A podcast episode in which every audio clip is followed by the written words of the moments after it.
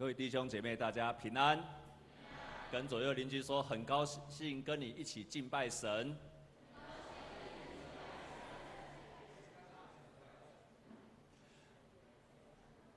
感谢神把得救的人天天加给我们的教会，就像初代的教会一样。我们也感谢神，让我们教会在四月受洗，呃，四月的时候受洗，啊，一位丽纯姐妹，她在我们当中。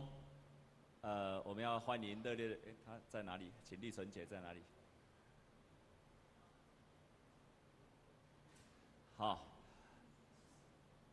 我们要再一次，再等一下，我们要请一位丽纯姐来见证。弟兄姐妹跟左右邻居讲说，靠主的人会刚强壮胆，靠主的人一定会很勇敢而且刚强的。因为基督徒的一生是一个向着标杆直跑的人，我们有一个向着目标，你成为基督徒就是向着标杆直跑。那个标杆直跑的目标，最后就是为了荣耀神，就是为了荣耀神，而且以神为我们的喜乐。我再说一次，最后的目标就是为了荣耀神，而且以神为我们的喜乐。这个是每一位基督徒最后的目标。所以你为了荣耀神，你一定要成为刚强跟勇敢的人。没有刚强、没有勇敢的人是不可能荣耀神的，所以，但是你在荣耀神的过程当中，你一定会遇到困难的时候，所以基督徒没有好日子，也没有坏日子，基督徒只有感恩的日子。我们跟左右邻居讲说，每一天都是感谢的日子，每一天都是感谢的日子。基督徒没有好日子，罗公好日子、歹日子，基基督徒只有感恩的日子。所以也就是说，在不好的时候也是感谢的日子。在我们今天所读的圣经节里，看见了上帝要我们常常喜乐，不住祷告，还有什么？凡事谢恩。这个是成为基督徒要去调整生命的，常常喜乐，不住祷告，跟凡事谢恩。而且这是神在基督里面要求给我们的命令。喜乐是神的命令，感谢也是神的命令。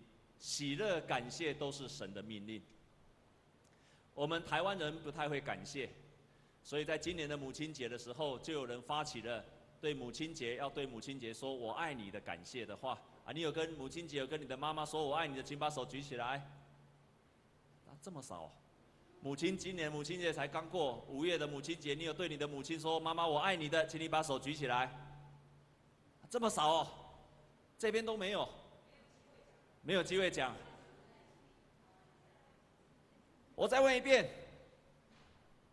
你有对你的妈妈说“妈妈，我爱你”的？当然有机会讲才讲哈，没没有机会讲，至少在心里讲的。如果你有讲的，不管在心里讲，或者你应该讲的，然后有对妈妈讲的，说“妈妈，我爱你”的，请你把手举起来。哦，还是太少了一点，还是太少。果然，台湾人很不太容易会表达感谢。所以，他们就发起了一个跟妈妈说“我爱你”的活动。就当他一发起的时候，就把它录影下来，然后放在那个 YouTube 上给大家看。但是在中国很有意思，当有一个人跟他妈妈说“妈妈，我爱你”的时候，就这时候妈妈就突然跟他讲说：“你是喝醉了吗？你是不是喝醉了？以后酒好少喝一点点啊。”就这样大声跟他。那另外在台湾更好笑，如果你上去查的时候，你就看到一个国中生在国中里面，然后就在录影机的前面，在全班的面前，然后把妈妈的声音也放送出来。结果这个国中生就跟他的妈妈说，在电在那个透过哈透过那个手机跟他妈妈说：“妈妈我爱你。”结果妈妈那时候传出来什么你知道吗？第一句话就骂三字经，叉叉叉，你在干什么？哦，你在干什么？然后又继续骂《三字经》，全班都听到了。然后最后他才说：“妈妈知道了，全班都在听。”他最后才说：“啊，我也爱你啦。”我们不太会表台湾人靠北洋表达感谢，也不太会接收感谢。但是今天我们看着另外一处的圣经，在罗马书的第一章，我们要来看一次。罗马书第一章十八到二十二节，我们再来看一次好吗？我们要来读第第一章的第十九节跟二十节。我们一起来读，预备，请。神的事情，人所能知道的，原显明在人心里，因为神已经给他们显明。二十节，自从造天地以来，神的永能和神性是明明可知的，虽是眼不能见，但借着所造之物就可以晓得，叫人无可推诿。在这个地方，他在提到一件事情，就是上帝的全能。还有上帝的神性是明明可知的，他这个地方是在说，你可以知道他，而且你一定可以知道他，你可以彻底的知道他的意思。然后他后面继续讲，你是晓得的，晓得原来的意思是说，你透过对事物的观察，然后你去思想，你就一定会注意到上帝的神性和全能。我再说一次。如果你仔细的去思想它，去观察它，你一定会知道，在这个万物的当中，你可以看见上帝的全能还有神性，你一定可以观察到它的。而当你这样做的时候，你就会开始成为一个感谢跟荣耀上帝的人。换句话说，即使你不是基督徒，你看见这个世界上上帝所创造的一切，你就会把。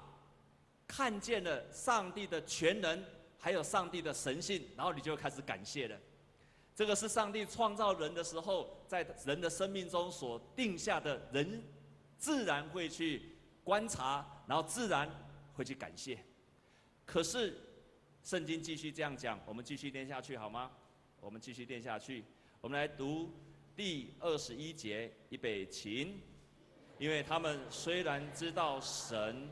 却不当作上帝荣耀他，也不感谢他，他们的思念变为虚妄，无知的心就昏暗了。所以在这地方，如果这样的话，你一定会荣耀神，而且会感谢上帝。观察万象万物，然后你会知道神的全能跟神性，然后你会感谢。反过来，你观察了，你不知道的，他这个地方说。在这变成虚妄，意思就是说，你看了，可是你空空的，你，你你你很空洞，但你空洞之后呢，你慢慢心就黑暗了，心就暗淡了。这个时候你就不会感谢神，也不会荣耀神。弟兄姐妹，在今天你来做礼拜的时候，你有没有为着在今天，当你到教会来了之前，你有没有为任何一件事情感谢神的人？请你把手举起来。哦，很好，请放下。也就是你会很自然的会想要感谢神，而且荣耀神，这个是上帝在创造人的时候所设定的。我讲个例子，你马上就能够清楚了。我们在上个礼拜七号到十号在头城农场有一个青年营，一共有七十八位学员参加。在参加在结束的最后一天的早上，头城农场的女主人，其实她就是创办人，姓卓。这位卓女士，一大早呢就一直在观察我们，一直看我们，然后碰到童工就抓来问说，一直问，问了一个童工，又问了一个长老，那最后呢，他们就我们在那边聊天的时候，他就走过来又问，所以他一大早在最后一天的时候，他一直问，一直问，一直问，然后他坐下来就坐在，他就问我第一句话就问我说，叶牧师，你们孩子到底是怎么教的？我以为他说，我以为他在说我们没有把孩子教好。啊，叶牧师，你你的孩子是你们孩子怎么带的，怎么教的？我说怎么了吗？他说，你们为什么有办法把孩子教得这么好啊？哇，哎，我就想说，那你为什么觉得我们的孩子很好？他说你们的孩子很守规矩，然后我看见你们的敬拜，然后我看你们唱歌，我看见你们的游戏，大家都很投入。而且呢，他们好几天都关在这地方，足足关了四天，啊，他们都很乖，怎么有办法关了四天，孩子还这么乖？我们没有关他们呢。他说我乖乖的家，啊，大家都很乖。他就问我，你们怎么教孩子的？亲爱的弟兄姐妹，头城农场是一个开放的，任何团体都可以去那边做做活动的。这个老这个老板娘在一年的当中，起码看过我想不下百次，好几百次的淫会在这个同城农场举办。不管是佛教的，不管是基督教的，或者是民间团体的，都在那个地方举办淫会。他看了淫会无数，可是为什么他会看了我们的淫会就跑来问我，说你怎么会这样？你们怎么教的？所以我们的孩子在那个地方，不管是童工，不管是小组长啊，不管是我们的孩子，都有很棒的见证。光在那边举办活动就可以有见证了。他就问我怎么教的，我就跟他说。我们没有特别教，我们是靠着信仰去建造孩子的信仰。他就问我说：“那信仰是什么？”他就突然讲说：“他教了他的员工，教了半天，也叫请了那个我们知道有一个叫中国再生产协会来帮助来来来来训练他的员工。他说怎么教都不会。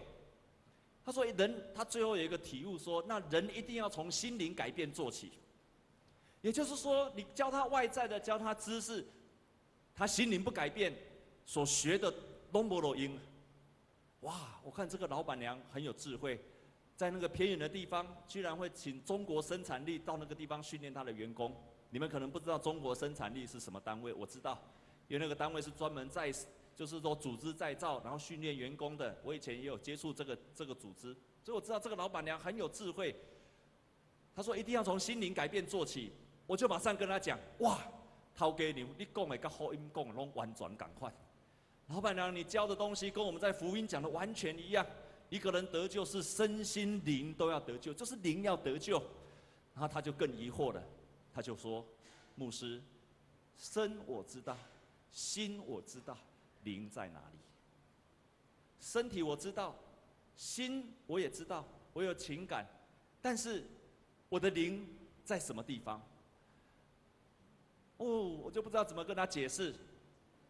弟兄姐妹，你怎么跟人家解释一个看不见的灵呢？跟一个非基督徒解释灵在哪里呢？所以在那一刻，我就突然有一个想法，我就问他说：“老板娘，因为他不认识神嘛，他不是基督徒，我就问他说：‘老板娘，你有没有在人生某一个时刻，突然明白了一个真理？你过去一直不明白，但是你明白了。’”你有没有在某一个时刻，你看到一件事情，你很感动？你有没有在某一个时刻，你感觉到自己很渺小？这个宇宙很伟大。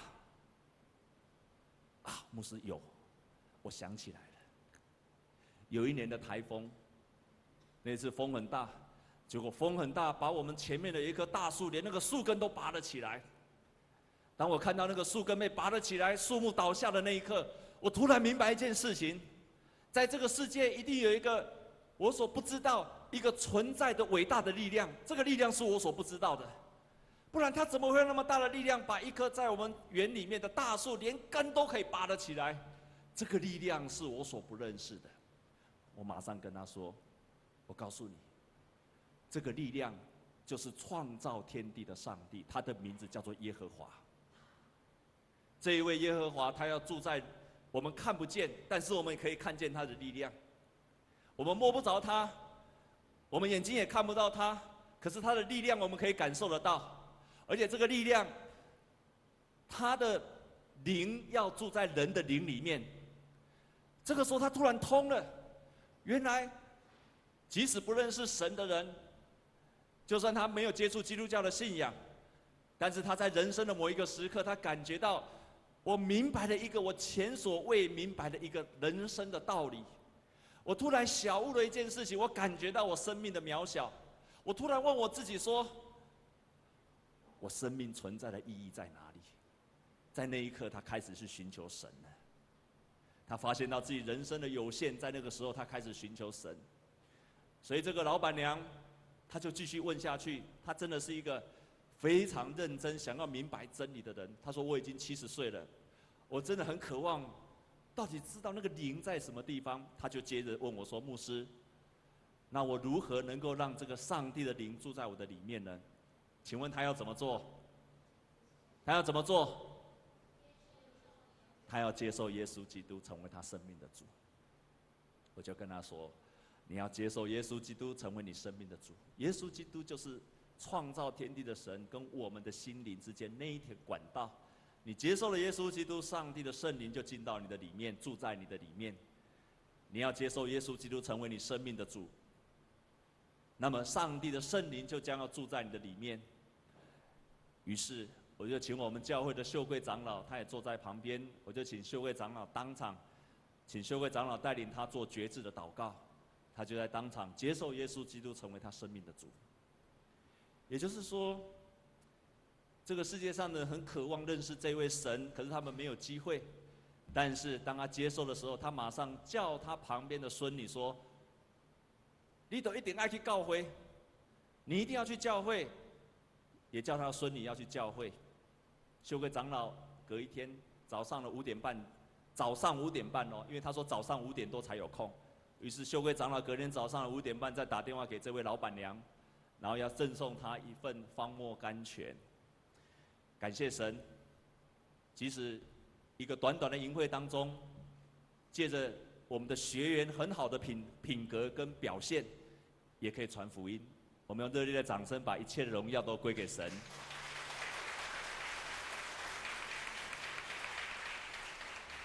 所以有一位传道人他说：“你要会感谢，因为当你不会感谢的时候，你就开始抱怨了。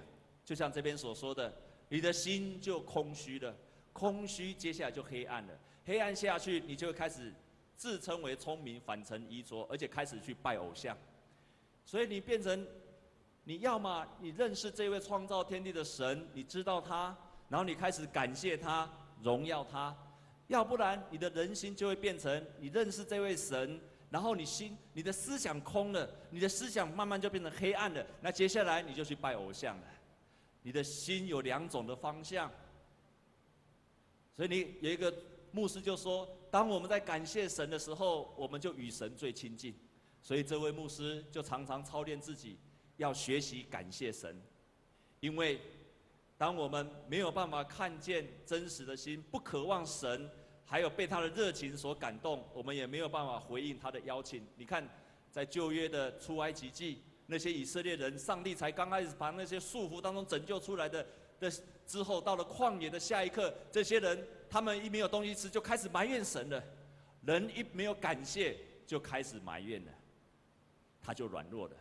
但是感谢会使我们刚强，感谢会使我们更刚强。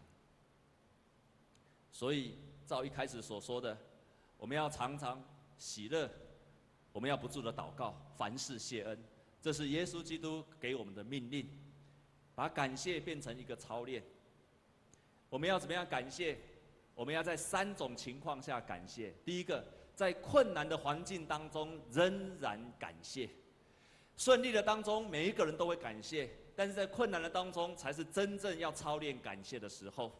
当你在困难的当中，你开始操练感谢了，你就会发现，你开始会感谢，上帝就跟你接轨了。所以越是困难，你越需要感谢。弟兄姐妹们，我以前在台南有一个小组。那个小组就是传福音的小组，在那个小组的当中，有一个姐妹，这位姐妹是离婚的单亲的妈妈，很年轻，然后带着一个国小五年级的孩子来参加这个小组。当他到了第一个小组的时候，哭哭啼啼。第一次到小组，哭哭啼啼，很多的抱怨，抱怨他的先生遗弃了他，抱怨他的先生等等，然后抱怨他的人生，也抱怨他的女儿，很多的抱怨。OK。又哭又抱怨，第二个礼拜来的时候，这一次没有哭，但是很多抱怨，还是一样抱怨。第三个礼拜来到，居然不抱怨了，而且也没有哭，然后他开始在小组里面，他开始感谢，他说：“各位弟兄姐妹，我要分享，今天我要非常感谢我的前夫。”哦，大家眼睛都亮了起来了。他说：“我要感谢我的前夫，因为最起码，他离开了我们，还是不断的供应我们母女的生活。而且，以前我跟我前夫在一起的时候，我想要做我自己想要做的事情都没有办法。现在我的前夫供应我一切的需要，所以我可以做我自己真正想做的事情。而且，我现在越来越体会到，其实我的前夫对我也不坏。”他在那一刻开始感谢了，虽然在前两个礼拜很多的抱怨也很伤心，可是第三个礼拜他开始感谢神。当他开始感谢神的时候，人就与神接轨了。所以有一位牧师曾经这样讲：当我们感谢了，就脱离了地狱的捆绑。阿妹吗？我们跟左右邻居讲说，感谢就脱离了地狱的捆绑了。所以我们在患难的当中更需要感谢神。也许你现在正在面对的，除了感情的纠葛以外，要为这个感谢神，容易吗？不容易。也许你现在事业遇到了困难，也要为这个来感谢神。在圣经哈巴谷他这样说：虽然无花果树不发旺，葡萄树不结果，橄榄树也不治也不效力，田地也不出粮食，园中绝了羊，棚内也没有牛。然而，我要因耶和华欢心，因救我的上帝而喜乐。这句话就是告诉我们，如果套在我们现在就是这样讲：上帝啊，虽然我现在一无所有，我家里的吃饭的时候没有肉，也没有水果，我连个米缸都见底了，也没有什么蔬菜，但是我不放弃对上帝你的感谢。虽然我现在没有工作，我在等候，但是神，我要感谢你。或者你在工作当中，上帝啊，虽然。虽然我的老板对我很不好，我的同事常常跟我念，我的合作厂商常常不跟我合作，但是我仍然要感谢耶和华，这样了解吗？在困难的环境当中，更需要感谢神，更需要感谢神。不止在困难的环境当中感谢神，我们更要学习为着过去来感谢神，为着过去所发生的每一件事情来感谢神。所以有一个牧师，他就分享，他说，每一次他发觉到他心情非常不好，他非常软弱，失去信心，他就学习一件事情，他就祷告，在祷告当中，他就回想在过去人生当中，上帝如何帮助他，如何给他神迹，如何建造他，他一直默想，一直默想，一直默想，他只要一直默想过去那些事情，直到他能够感谢，他为了那过去那些事情来感谢神的时候，他说那一刻他就刚强了起来了。所以，为什么感谢会让你刚强？因为你在思想过去神的作为的时候，你就会刚强起来了。你要为困难的环境感谢，你要为过去来感谢，最后你要为你今天来感谢神。你要开始操练，在今天就是每一天都操练感谢神。全世界最有影响力的女士叫什么名字？有人知道吗？欧欧什么？知道吗？欧普拉，有人说她是全世界最有影响力的一个黑人的女主持人，可是你知道吗？在他小孩子的时候，因为他爸爸妈妈离婚，所以他跟他的继父住在一起，跟他的妈妈跟继父住在一起，没有想到他的哥哥强暴了他，他的继父也强暴了他。他的妈妈不知道这件事情。后来他的生父知道了这件事情，于是就把欧普拉接到他跟他一起住，所以他大概十五六岁的时候开始跟他爸爸住。他爸爸很贫穷，但是也爱他。他从那一刻开始，每天学习写日记，然后在写日记的当中，他就要求他自己，他要求他自己每一天在写日记的时候，一定要为五件事情感谢神。这五件事情就是为今天可以很舒服的醒过来来感谢神。